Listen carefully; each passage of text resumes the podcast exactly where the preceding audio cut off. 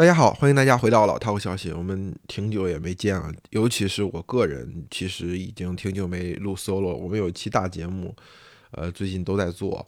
呃，各个领域的方向都有。然后我是觉得，呃，针对热点的这些话题嘛，我个人录 solo 可能会更合适，对吧？有些，呃，我自己知识结构能够覆盖的比较好的，我就会用 solo 这种方式跟大家聊。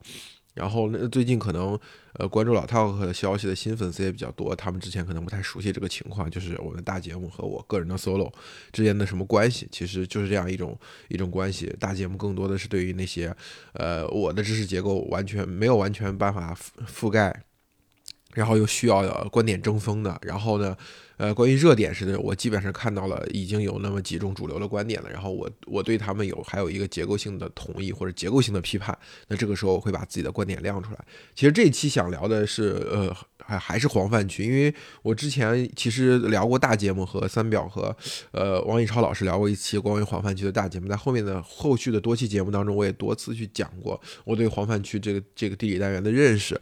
那最近潘乱他们又做了一期节目讲黄安区，然后呃，针对丰县的这个八个孩子的母亲这个事情，有大量的把地域性作为一种。一种一种一种概念去讨论的这样的一个观点，对吧？会认为徐州啊、丰县这个地方怎么怎么样啊？对，在我的一贯认知当中，我认为黄泛区是整体的，对吧？无非是无我不分哪个省份，无论是河南、呃苏北、呃皖北，还是山东的鲁西南，其实都都有非常相似一致性的地方。但是说实话，我在最近的无论是机课还是在微博上。其实都有人会反驳我说，你们南阳人不是黄泛区人。其实这个观点我是认同的。南阳其实真的不是真正意义上的黄泛区。这个真正意义上的黄泛区其实有两双重概念。怎么解释呢？什么叫真正的黄泛区？那你要从字面意义上，黄泛区应该指的是，对吧？我们看，比如看《一九四二》，呃，这部电影当中反映出来的，就是它真的是。呃，有大量的流民是因为黄河决堤这个事情产生，然后对那个地方的秩序和生产造成了严重的破坏，对吧？我们指黄泛这个事情，可能最影响最大的是这个，呃，当年花园口那次，在抗日战争当中，为了阻挡日军的南下，对吧？国民政府把这个花园口大堤炸开，而且没有通知下游的很多地方的居民，就导致酿成了人间惨剧。那如果你要说黄泛区是指狭义的这个时候产生的黄泛区，那首先南阳肯定不是黄泛区。然后我们再回到另外一点上来说，就是我我们说长江，呃，不是我们说黄河的中下游，因为为了保运河，为了保首都，进行频繁的这种决堤，然后导致的这个地方的生产，呃，或者说积累这个过程屡次遭到中断。那是有一个泛黄泛区，就是这个地方可能历史上被黄河泛滥过，而且是不止一次的泛滥过，造成了这个地方留下大量的历史伤痕和生产破坏的痕迹。那这个黄泛区呢，就是我说的，呃，这个所谓的河南的豫东，呃呃皖北、苏北、鲁西南地区这一整块地理单元，在即使是按照这个标准去讲，呃，话南阳其实也不也不能说是严格属于黄泛区的。你要真的说严格属于黄泛区的，确实要往南阳再往北一点，过了平顶山。对吧？过了驻马店，呃，这个可能是比较真正意义上的这种黄泛区。所以从两个地单元上来说，都不是黄泛区。那为什么？呃，有些人就问了，老编辑为什么要假装黄泛区？我认为并不是假装。这个呃，南阳之所以不是黄泛区，我觉得我可以从两个方向去理解。第一个就是它所谓它处在所谓的汉江流域，而不是黄河流域，所以导致它是一般意义上离黄河的这个呃。泛滥绝地还是比较远的。第二个，从交通、水路运输，包括乃至于建国之后的工业化的这个进程当中来说，呃，南阳还是比较好的融入了，比如说以汉口为中心的这个商业贸商贸体系。南阳是一个所谓的商都，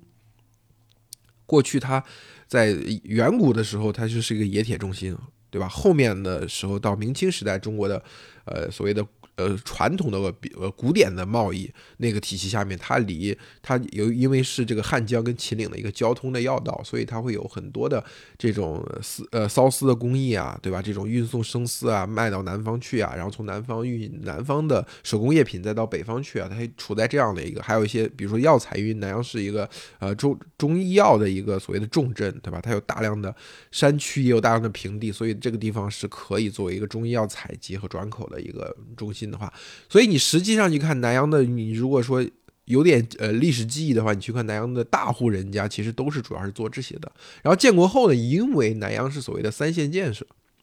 就是三线建设最靠北的一线，因为它不在伏牛山路上。呃，这个离秦岭和呃汉江都不远，所以它导致它在三线建设的过程当中，南阳还是规划了一些工业化的这个地方的。比如说像我从小生活的我我父母的单位，它就是这样其中的一个。因为三线建设，所以从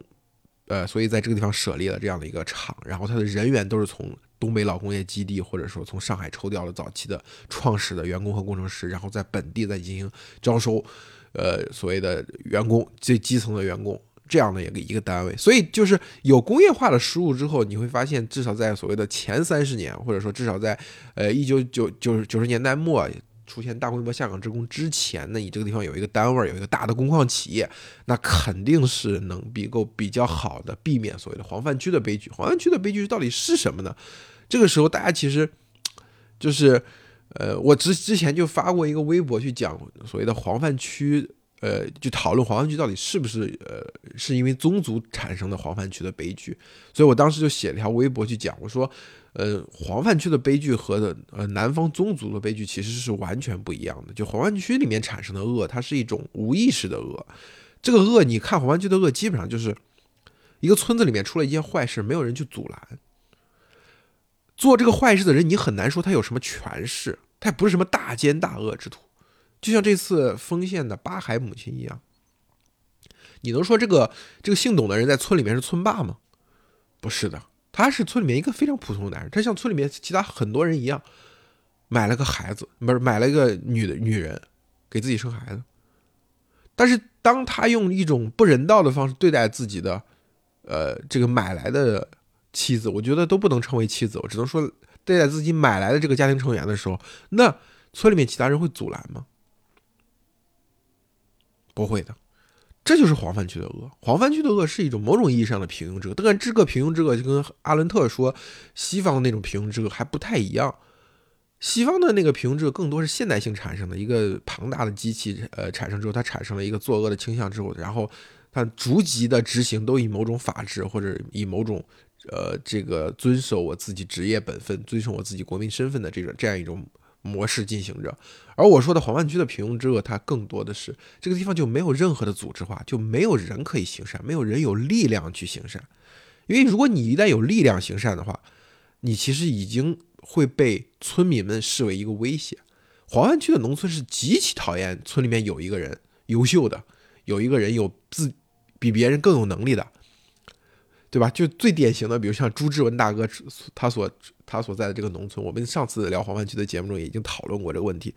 就是他因为在央视出名了，他有钱了，村民们会尊敬他吗？不会的，哪怕他借了钱，很多钱给村民们，村民也会觉得你借我钱天经地义，因为你有钱，对吧？而真正意义上有宗族，就是我说的，就是你要。理解一下宗族到底是什么概念？宗族是指的这一个村里面，首先它有一个共同祖先，而且它不仅有共同祖先，因为在黄泛区的很多村里面，它也是有共同祖先的。一个村里面有一个大姓，所有人都姓这个姓，但而且它还有一个现实的村里面的带头人，这个而且他这个这个以这个跟这个带头人的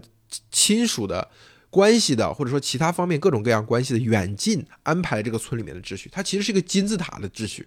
就是这个村里面有一个领头人，然后他基于自己的血缘关系或者其他的生产关系，然后确定了村里面所有人跟自己的远近亲疏关系，这才意义上才是所谓的宗族。而像黄泛区的根本就称不上宗族，因为所有人虽然我们有共同祖先，那共同祖先已经已经消失在八代前、九代前甚至十代前了。而现实当中，我们每个人跟每个人的关系是哇几乎完全平等的，不平等的可能是行政权力和我村民之间的关系，对吧？这跟呃南方的宗族是很不一样。我我说过，南方的宗族恶是你会发现这个村里面有一个人作恶，而且他用自己的方式敛据了这个权利，然后去让村民干这干那，对吧？我们看过《破冰行动》，对不对？《破冰行动》里面的这个主角，这个反派的主角，他就是一个真正意义上的村霸，而他出生的环境才意思上是宗族。对吧？当他形成权力之后，那个如果村民想要获得平等的话，那只能诉诸于国家的行政权力，而且国家行政权力要强力干预才能够实现。这是南方的意义上的宗族。其实这个点，我说非常多的学术著作已经讲过了。南中国的农村的这种所谓的组织化的这样的一个一个不同的模式，对吧？黄湾区的农村是一种模式，比如说像湖北啊、江西的农村，离黄湾区稍近，但是又不是黄湾区的，它也是一种一种模式，对吧？然后像这个呃这个西北的农村可能还有一种模式，那这个像主我们核心所研究的南方的这个呃比如说江西的南部啊，这个呃福建啊、广东啊，呃甚至于湖南的一部分啊，他们的这个宗族模式才是我认为是比较标准的宗族模式。所以说谈论丰县八八孩母亲。呃，他所遭受的这个困境，你把它称为宗是宗族造成的，我是完全不能够同意的。像黄泛区的农村里面，如果有什么特别大的坏事发生了，一定是有人为虎作伥，那这个伥一定是来自于县里面的权力，县里面可能有一个坏人，或者上面有一个政策被下面的人念歪了，这才是黄泛区人所经常所面临到的恶。所以，我们这个问题我们聊清楚了之后，我就可以去再去去讲一讲为什么我作为一个呃。不是黄泛区的人，但是我能够感受到这种黄泛区的饿呢，非常强烈的感觉到了这种这种黄泛区的，因为我从小我说过，我称我生活在城市，我生活在单位，生活在公换企业的大院里面，我的生活我我在当时并不觉得比别人好到哪里去，但是他有一个这样的过程。我说我小时候的童年阴影就就在于在这个上世纪的末期的时候，这个时候我其实已经。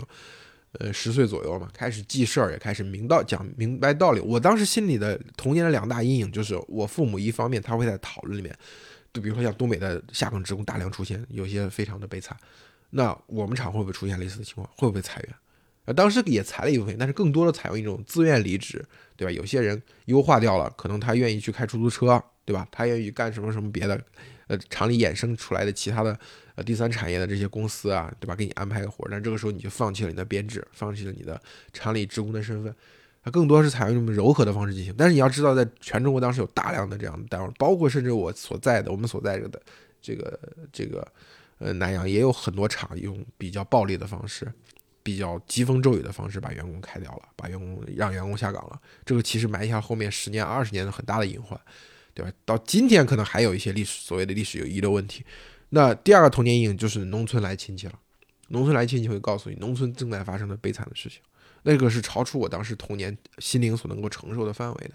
对吧？我我其实还写过一个微博，我说有一年下乡的时候，发现田埂上有一个布被布包裹着女孩的婴女婴儿的尸体。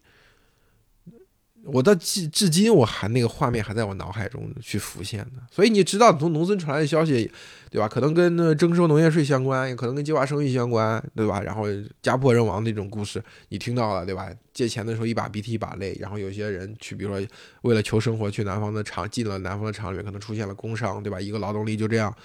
倒塌了，那全家里面对全家来说就是收入就失去了，就这样的故事听了很多。然后你到现场，比如看到这种真的有田埂上的女婴，其实，呃，我发了那条微博之后，其实有很多全国各地的朋友都说，对吧？在那个时间是有这样的事情发生的，而且有的地方其实，以这个这种非常恶性的事情一直延续到很近很近的时候，对吧？直到计划生育。对吧？全面开放了二胎，大家想生多少就生多少了。这个时候就可能渐渐就才没有这样的事情。那之前是一直有，所以这种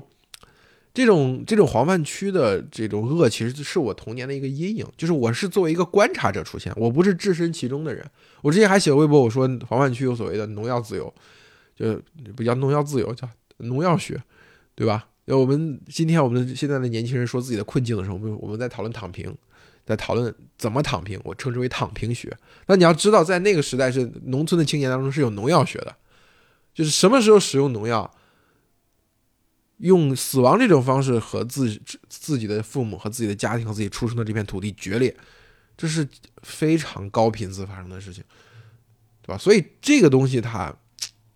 我既现在谈论起来，我仍然觉得，呃，一方面，一方面是。可能它并不是一个很好通过审查，能够跟大家随便讲的事情。然后，另外一方面，我真的觉得就是走到今天，中国走到今天真的很不容易，对吧？就是很多是时候那个推动社会进步的那些东西，他他你当时的人并不觉得，但是如果有一天你失去的时候，你才会觉得它真的是灭顶之灾。所以，从结构上的分析，我大概讲了一下所谓的，呃呃，这个。黄泛区或者这次丰县八海母亲的困境，它的恶到底是它的结构性到底是呃结构性的矛盾到底在哪？另外一个方面，我觉得可以从一个呃这个横穿的这样一个角度去看，就是从我们南阳这个地方，我我过去也其实也不是很清楚，因为我南阳就像我说的，我出生在城市里，出生在这个。这个单位的大院里面，所以你其实并没没有感受到那种外界非常的残酷的东西，呃，直到多年之后，你才把过去所听到的很多信息收集起来之后，你才得到这样一个印象。而另外，关于南阳这个地方的历史，其实我们我其实从从小也是作为一个比较他者的形象出现的，因为我其实不是，因为怎么讲，就是当你生活在大院里的时候，其实你跟地方上是有疏离的。我们经常会讲两个词，一个叫地方上，一个叫社会上。其实它就来用来讲我们这个大院外面的东西。为什么要讲地方上？因为你这个单位是直属部里管的，所以你虽然你是你的生活的空间，你的行政呃管辖的空间是在呃南阳市的一块地方，但是你会从发现这个单位里面的干部们，对吧？他会有一种心理，就是我们是中央是部里面管的一个单位，我们不归地方管的，对吧？你我的行政级别跟你是平级的。你不能管我。第二个就是社会上，就是因为你厂里面有一套完全属于自己的小社会，对吧？各种需求都能满足，所以你其实不太用跟外面的人打交道，所以它就造成了这个过程。其实从我大概是应该就是也差不多是在上世纪的末、本世纪初的时候开始出现裂解，就是厂里面越来越多的单位就裁掉了。就原来厂里有自己的医院，有自己的这个呃银行，有自己的呃这个所谓的供销系统。呃，采购系统，它这些东西在那个从上世纪末到本世纪初开始松动，然后逐渐的消失。这个时候，你越来越多的需要社会上的职能，需要南阳制度的城市公共空间所给你提供的这些东西。那这个时候，你开始才会意识到，哦，你是给南阳人，你产生一个南阳人的这种身份认同。以前你不会觉得有南阳人这个身份认同的。那这个过程当中呢，我我在读书的时候，比如说等到等到呃。这个初中的时候开始在在外面，在这个市就是南市的学校开始读，开始不读我们厂里的子弟学校。那这个时候有一个文化冲击，就是，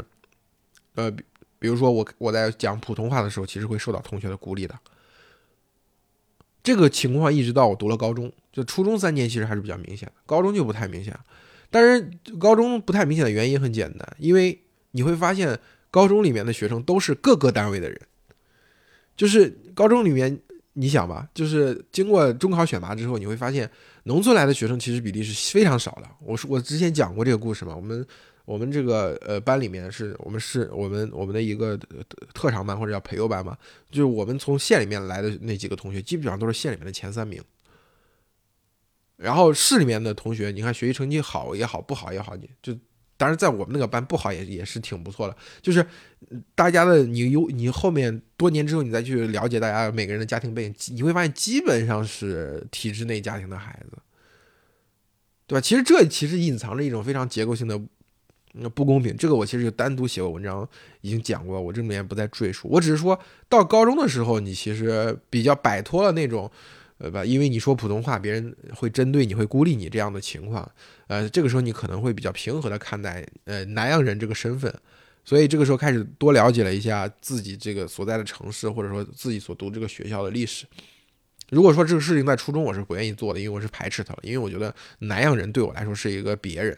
而且是一一些有可能会欺负我的人，所以我是很讨厌的。但是到高中之后，因为大家都是各个单位的人。所以不会不太会出现你，因为你讲普通话会针对你什么的，这这种事情是不会出现的。所以你这个时候你开始能够比较平和的面对这南阳人的这段历史。这个时候你开始啊了解南阳原来有这么过这么辉煌的过去。这个辉煌的过去其实，呃，你如果在全国范围内看，其实也算不上什么辉煌。但是如果你放在河南这个地理单元一看，你会发现南阳的历史还确实挺辉煌。这个辉煌，我后来多年之后我才慢慢明白这个辉煌到底意味着什么，或者它是怎么来的。首先讲，比如讲南阳的两院院士数量大概占河南的接近三分之一，南阳级呃河南级的院士数量可能是七八十个吧，不到一百个我记得。但是呃这个数据可能经过两年之后有什么变化，那我不太清楚啊。但是南阳级的这个两院院士大概是两二十多个吧，就是一个地级市有二十多个院士这个事情，在比如说在江南地区，比如在江苏、在浙江，这个完全不是一个什么值得夸耀的事情。这是很正常的事情。你比如说，你看这个，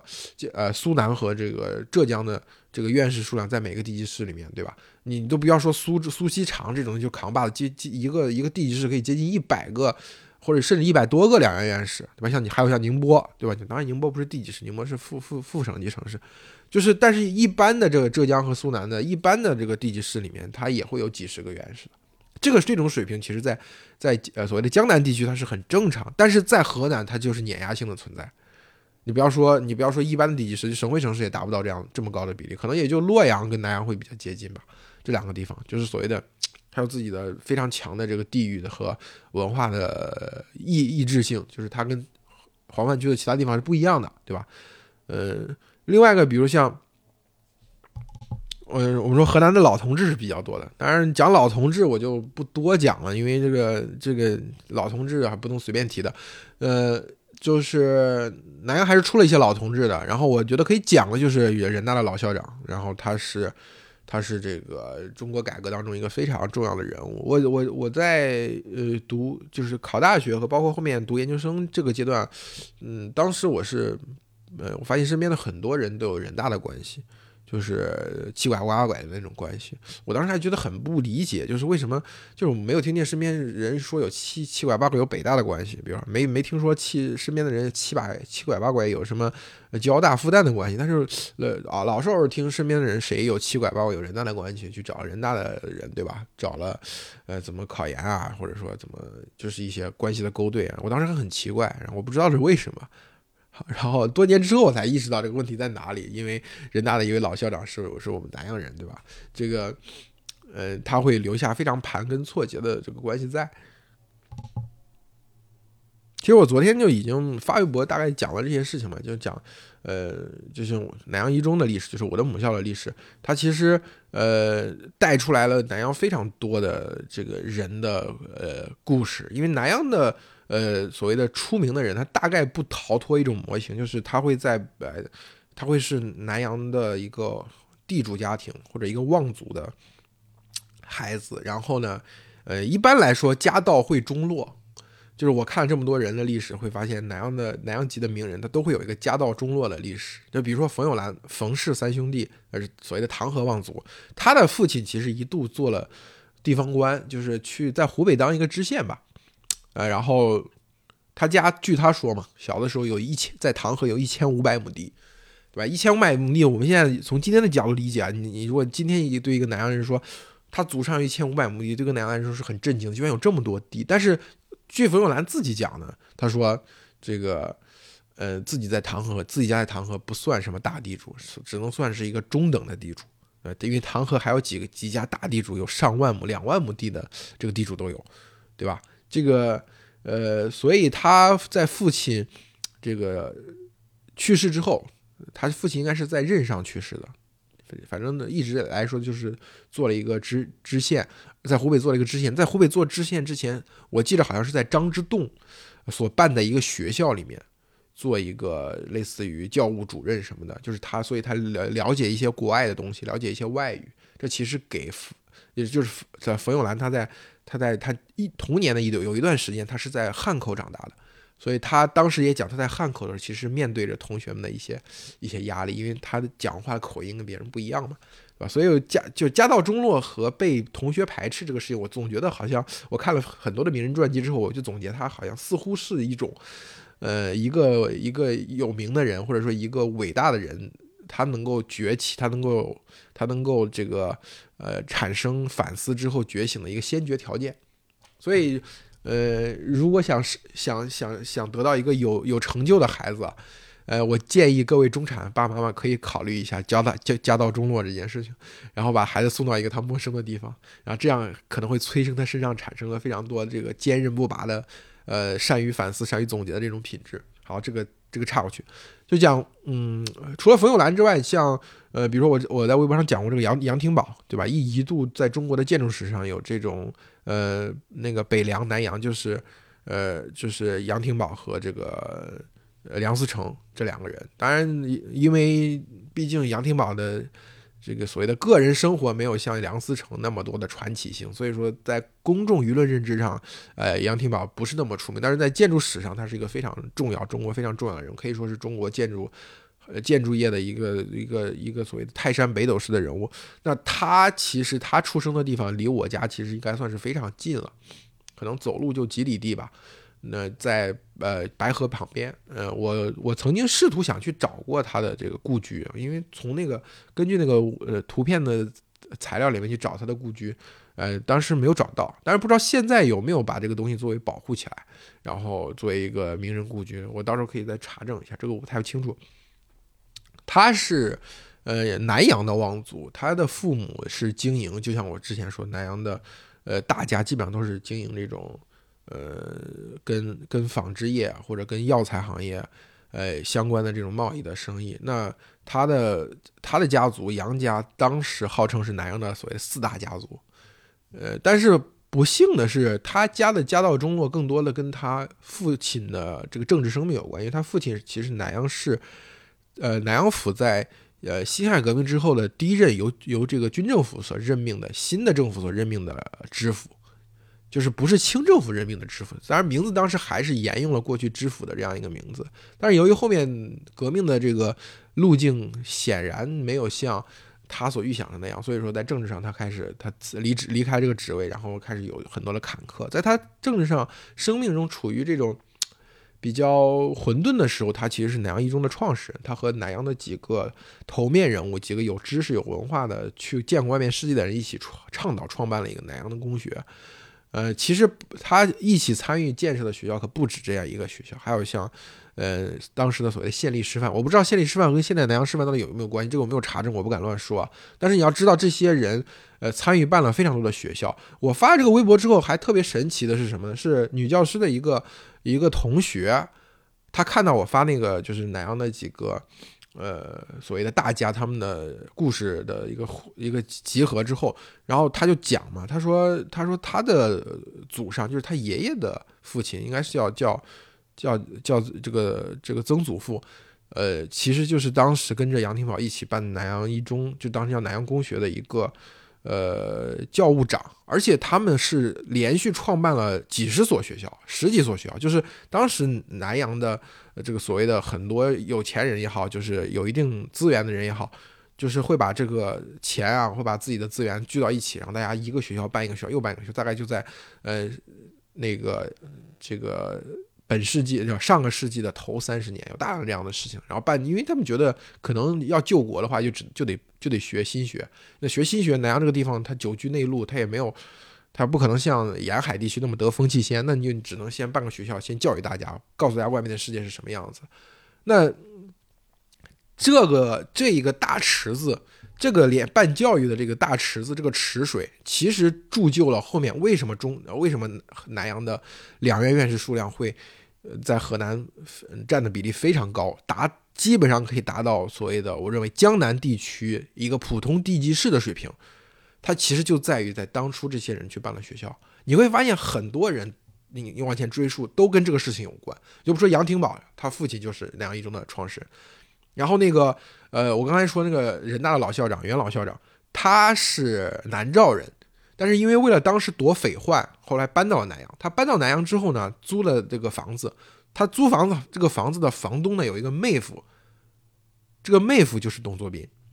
那董作宾当时在干什么呢？董作宾当时是是在南阳县立师范当老师，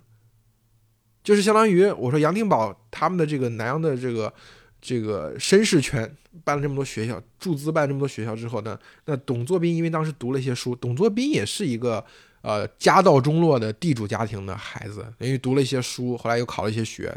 在当地算是比较有知识水平的人。所以，当南阳办县立师范的时候，是请他去当了老师的。呃，据说我不知道这个材料到底确实不确实，他因为没有其他材料做辅证啊。据说是他为投考北大，是因为他有一次在这个教师宿舍里面，然后就觉得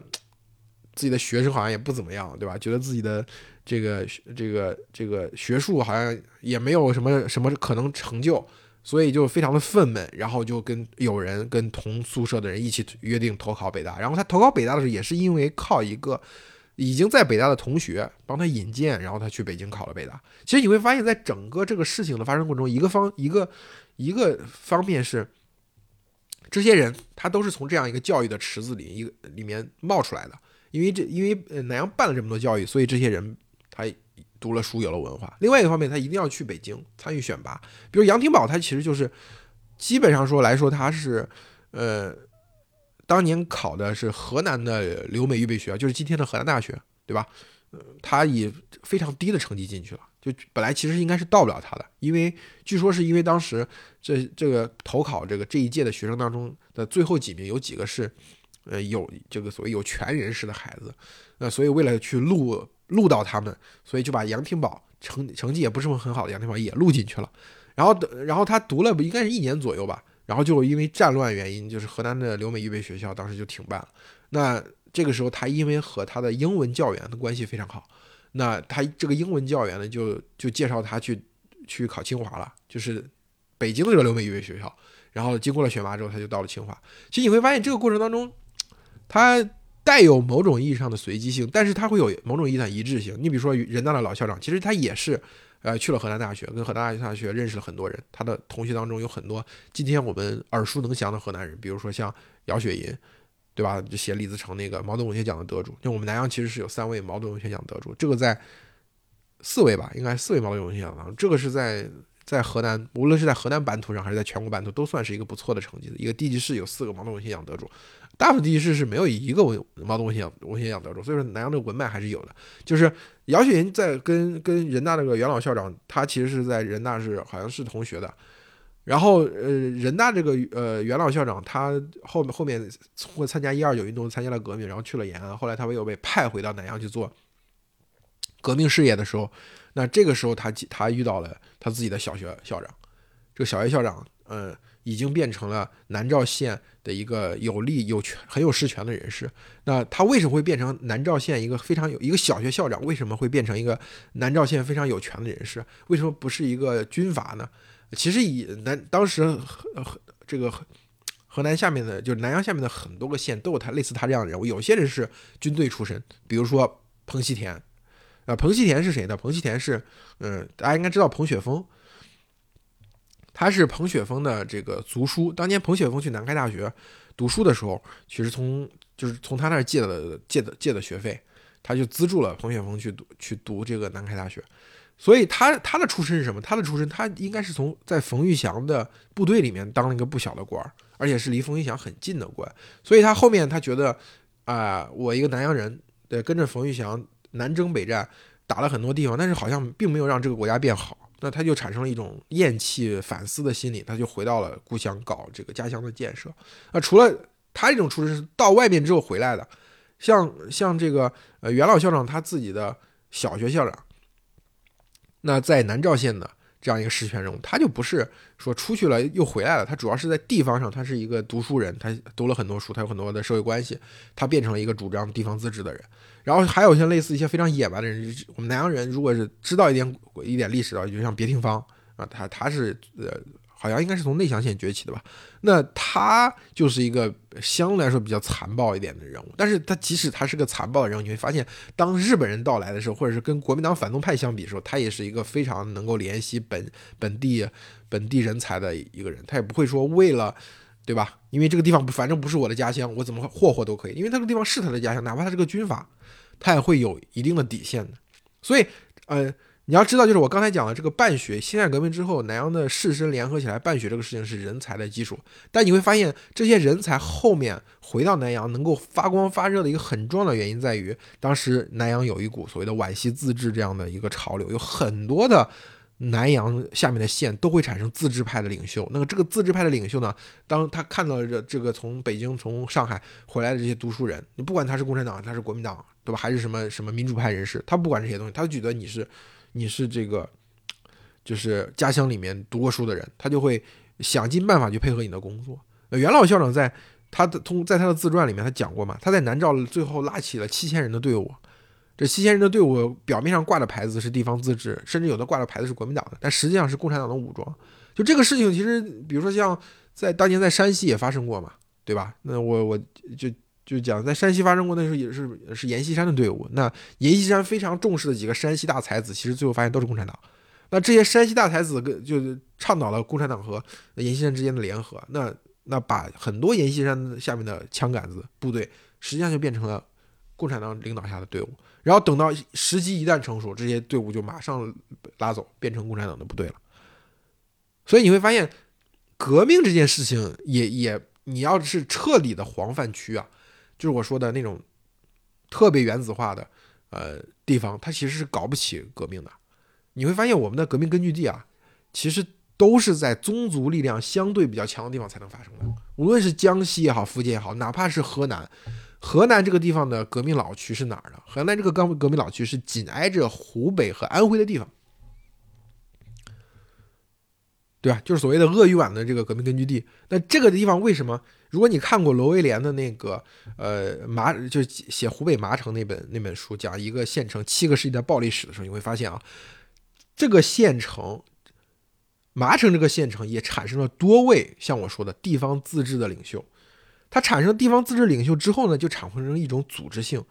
这个地方的人就会从对北方来的那种彻底来的黄泛区的，呃，所谓的流民也好，呃，这个这个这个匪帮也好。他们会认为这些人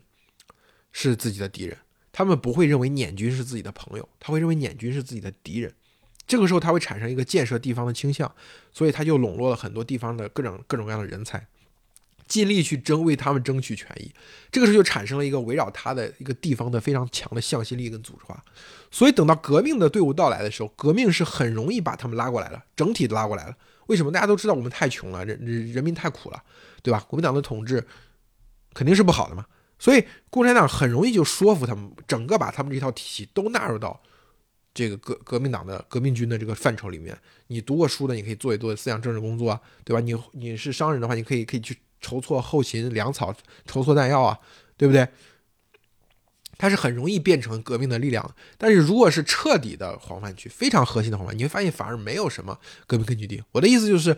你哪怕从革命的角度去理解啊。就黄泛区的这种贫穷，这种这种一盘散沙，这种原子化，它也不是一种力量。因为我们过去通常认为，比如穷人是一定要闹，会会有这种革命性比较强，是愿意闹革命的。但是你会发现，一盘散沙的穷人也是不愿意革命的，因为他不相信呐。你红军是很难说服他的呀。红军到一个地方，很容易说服的就是我先说服了这个地方的有一个领头的人，那这个领头的人啊，带着大家，大家相信红军，相信红军是好的，相信共产党。就比如说我们红军长征的时候，那个非常重要的故事，小叶丹，对吧？刘刘伯承元帅跟小叶丹结为异姓兄弟，那红军就通很好的通过了这个民族地区，对吧？没有发生没有发生队伍的损失，没有发生激烈的战斗。其实这个东西在革命的早期其实也是一样的，一样的道理。就是你这个地方如果彻底的原子化了，队伍到了这个地方干嘛？你想筹措弹药、筹措粮食也很难，对不对？你想找到联络人也很难，对吧？你想让这个。开展所谓的什么农民交租交息、地主减租减息的运动也很难，因为它的它会让你的这个成本会变得非常高。所以你看，革命到最后啊，最后就是也是到革命这解放战争的最后两年，可能才会去解决这个我们说黄泛区的这个地方的解放运动。那组织化这个事情最难的就是完全没有组织，你要重新建立组织。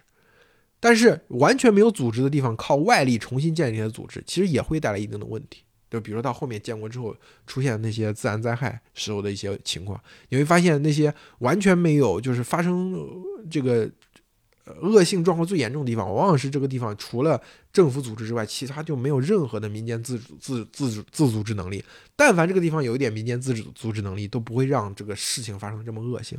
啊，同样的理由就比如讲，我说讲。嗯，这个下岗职工，我们讲建国后的历史。那下岗职工这个事情呢，不是说只有东北的下岗职工下岗了，全国的职工都在下岗。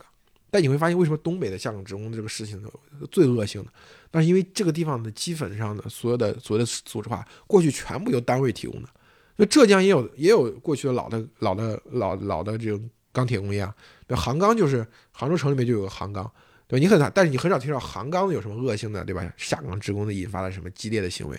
但是因为在江南地区，它毕竟的社会组织能力还是很强。那当政府或者是一个企业所提供的这个组织能力退化的时候，那很快的这个社会的组织能力就接盘过来了，对不对？你可以去投靠亲友啊，从亲友那借钱做一些生意啊。但在东北只有单位，所以当单位消失的时候，那这些人怎么办？对吧？所以从南阳的历史当中，我就得到一个结论性的东西，就是你不管是前现代的还是后现代的历史，我们以建国为分界线。建国前，我们讲这个地方能够提供组织化的，其实都是当地的开明士绅、当地的呃商人、地主家庭以及他们的后代去外面读了书的后代，它形成一个进步的联合体，能够帮这个地方提供相对来说比较稳定的秩序，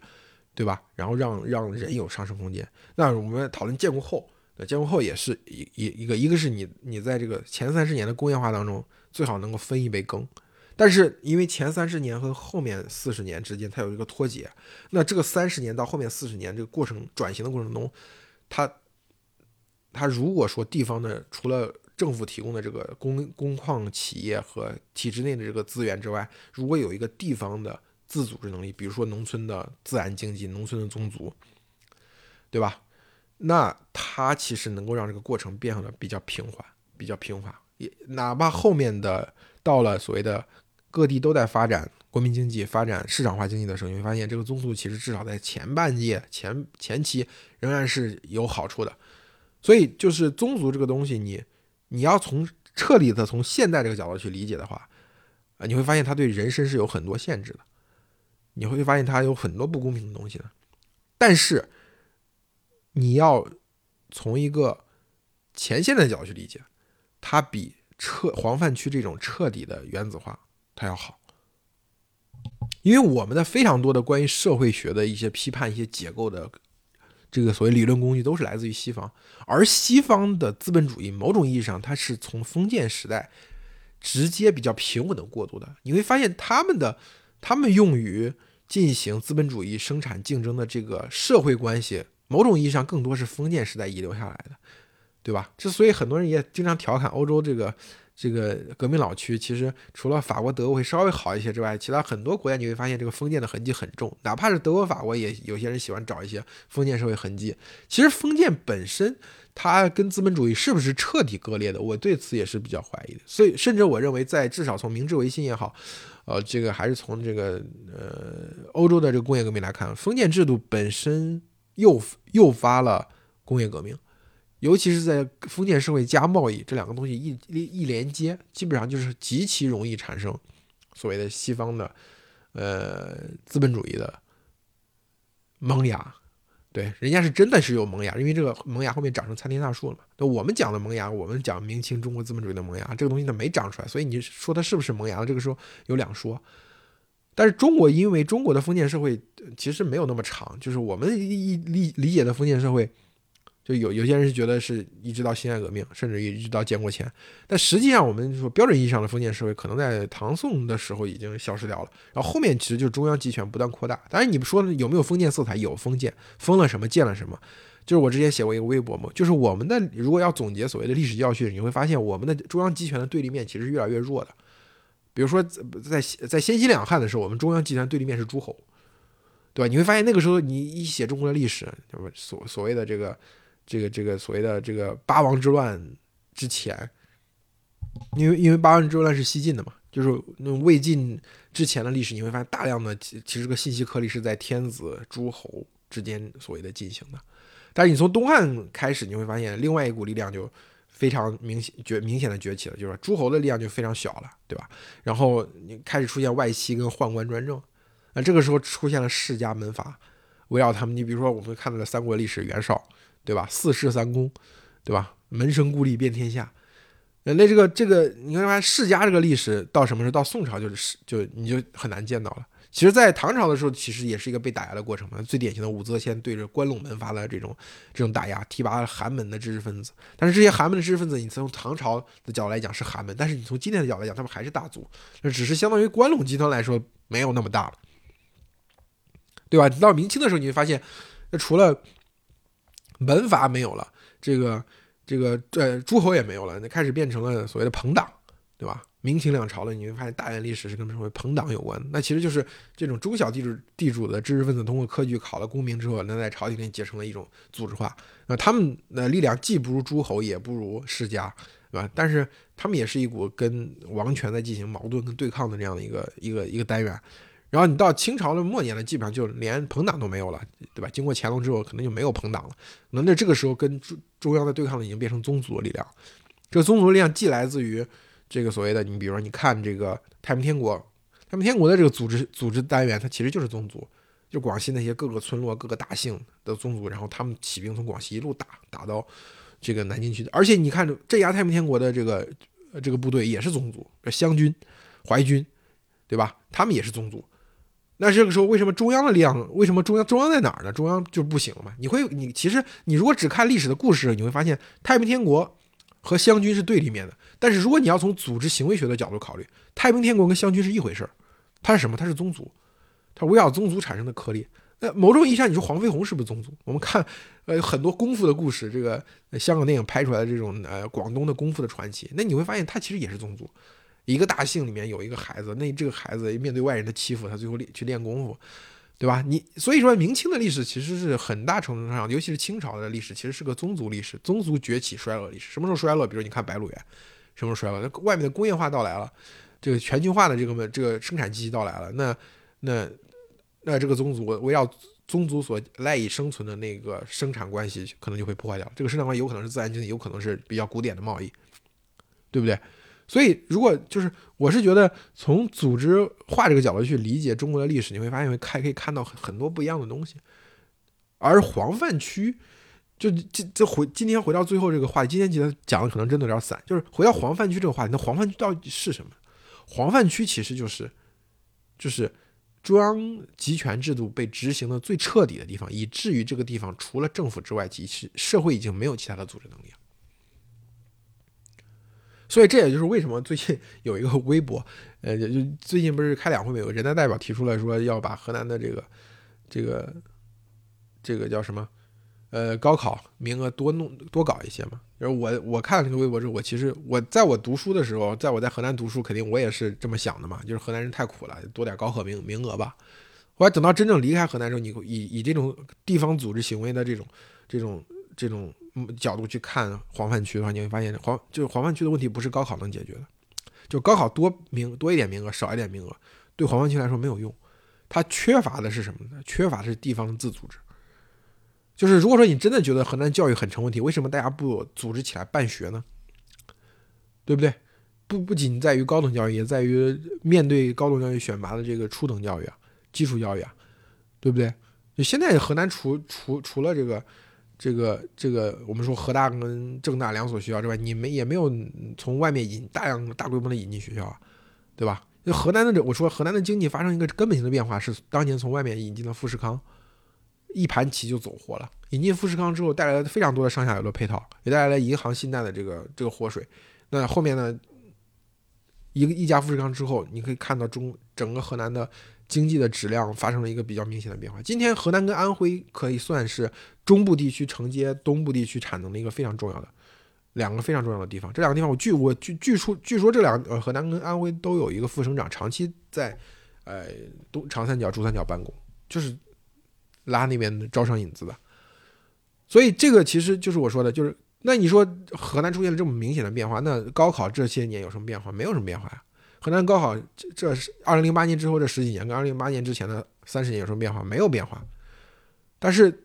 决定性的力量是这个市场经济的某种机制的形成。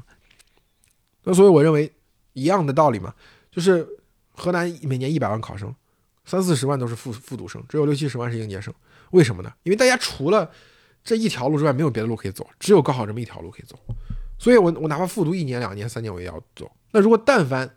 考试这个多考一个层一级学高多考一级学校跟少考一级学校对你的生活没有什么变化，那你可能就把把自己的力量集中在下一下一场竞赛啊，工作这场竞赛，创业这场竞赛，做生意这场竞赛。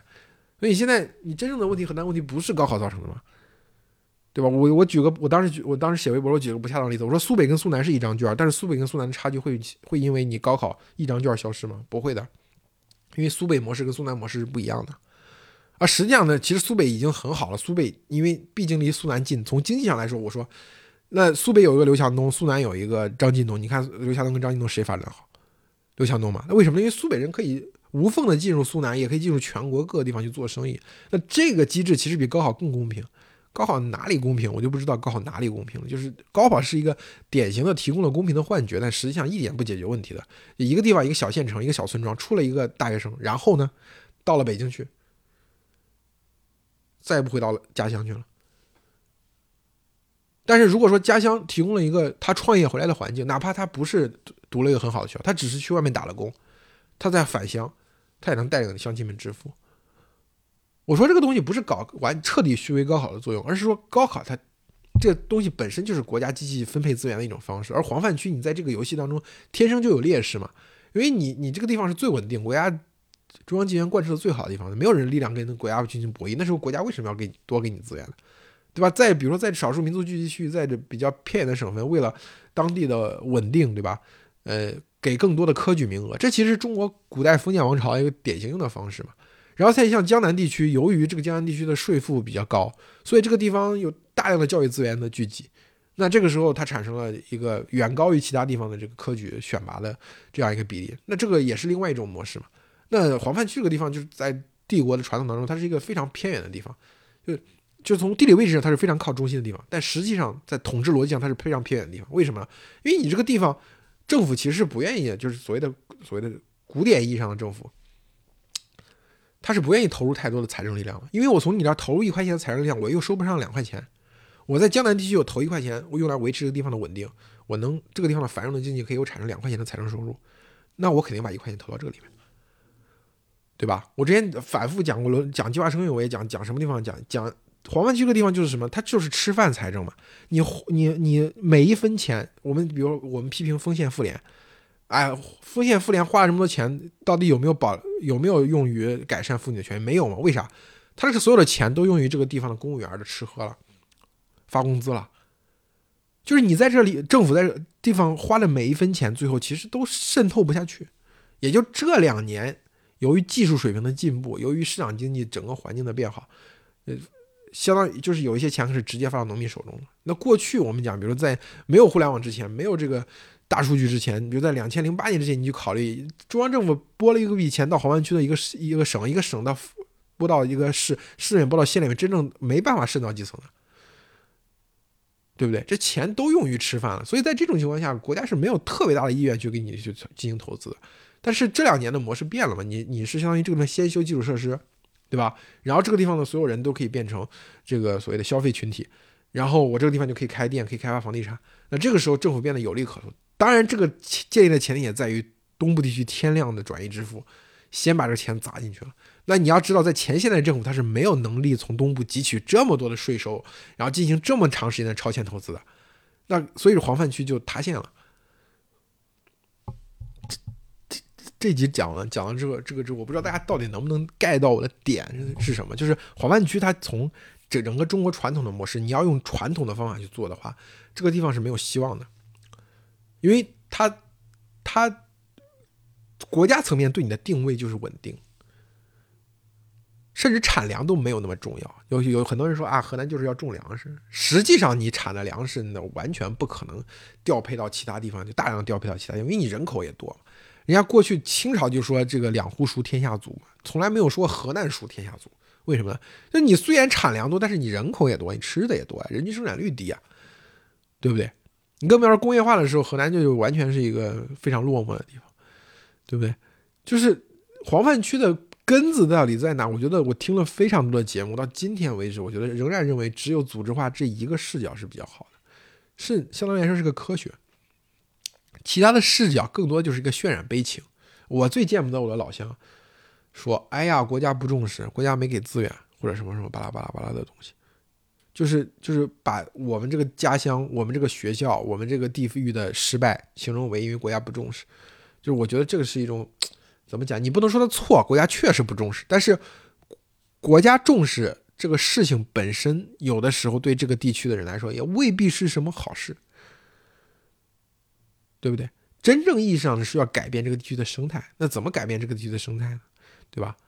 那我我说黄泛区的人民通常就有一种非常朴素，但是其实很平庸，也也很恶的这种逻辑，就是他见不得别人好。就黄泛区的村，你你你小到一个地理单元，你就会觉得，哎，这些人就会见不得村里面谁好。村里面谁好，他最多会去沾沾光。你要不让他沾光，他就会骂你，他就会恨你。那从大到一个地域逻辑来说来说，就比如说我说长三角、珠三角的繁荣对河南人来说是好事还是坏事？我认为是好事啊。河南人可以到长三角、珠三角去生活，积攒自己回乡创业或者盖房娶媳妇儿第一桶金，对不对？那但是有些人理解当中，哎，就是你们都占了便宜，你们占了政策便宜，你们占了资源的便宜，所以你们发展比较好，不是不是你们有能力，这不就是扯淡吗？对吧？所以真正意义上想要想要解决，就是你你我我某种意义上我认为啊，中国的大部分的问题都解决了，就黄泛区可能是最后一块难啃的骨头。就比如今天你生活在杭州也好，你生活在南京也好，你生活在呃深圳也好，你你几乎享受了一种现代性的生活。但是像丰县八个孩子母亲在黄泛区，她完全享受，她不是都比较享受，她完全在过着一种遭受了一种前现代的生活和前现代的恶。那解决的方式是什么？是让杭州跟黄泛区拉平吗？还是说让杭州向黄泛区的人敞开怀抱，然后最后尽可能的把黄泛区的这个生态变成像杭州一样的生态？我知道不可能，但是杭州一直在往前走，你也一直在往前走。这个杭州跟黄泛区之间的生态位可能并不会发生特别结构性的变化，但是它就像苏南跟苏北的差距一样，它有了市场经济之后，苏南跟苏北差距是变大还是变小呢？很多人就就会总是觉得从个体感受上会认为市场经济啊、开放生态啊，这个会让强者更强，马太效应。但实际上的数据是根本不支持这一点。你比如说你中部、西部、东部，你去看真正意义上分省的经济系数，你会发现越开放自由的地方，它经济系数越低，反而是那些。体经济体制更像计划经济，更像我们过去传统意义上对社会主义理解的那些地方，你会发现它经济系数越高，权力都这个资源都在国企手里啊，都在少数人手手里，啊，社会是就大政府小社会，政府起作用的前提在于市场的底子很厚，它有非常多充分的资源可以去调动。如果说市场都没有形成，政府去。政府去调配资源，那只能以黄泛区的那种形式去调配资源，最后得到结果也很简单，会打掉一切，打掉一切这个超出必要生存必要的东西，为了公平嘛。你就从公平的角度理解，黄泛区是最公平的。黄泛区一个村子里面的最富的那户跟最穷那户之间没有啥区别。这个我其实跟跟这个叛乱聊过很多次嘛，就是我我认为他脑子里也还还挺有这些这个这个朴素的公平的思想的。我跟他。讨论过这个问题，后来我觉得其实大家也都形成共识了嘛。最重要的不是，而是公平。就跟盖茨说那句话，重要的不是公平，是在进步当中寻求寻求公平。就公平是一个非公平作为一个结果是它是一个陷阱，但是公平作为一一种手段的话，它是一个进步的摇篮。好吧，就是这期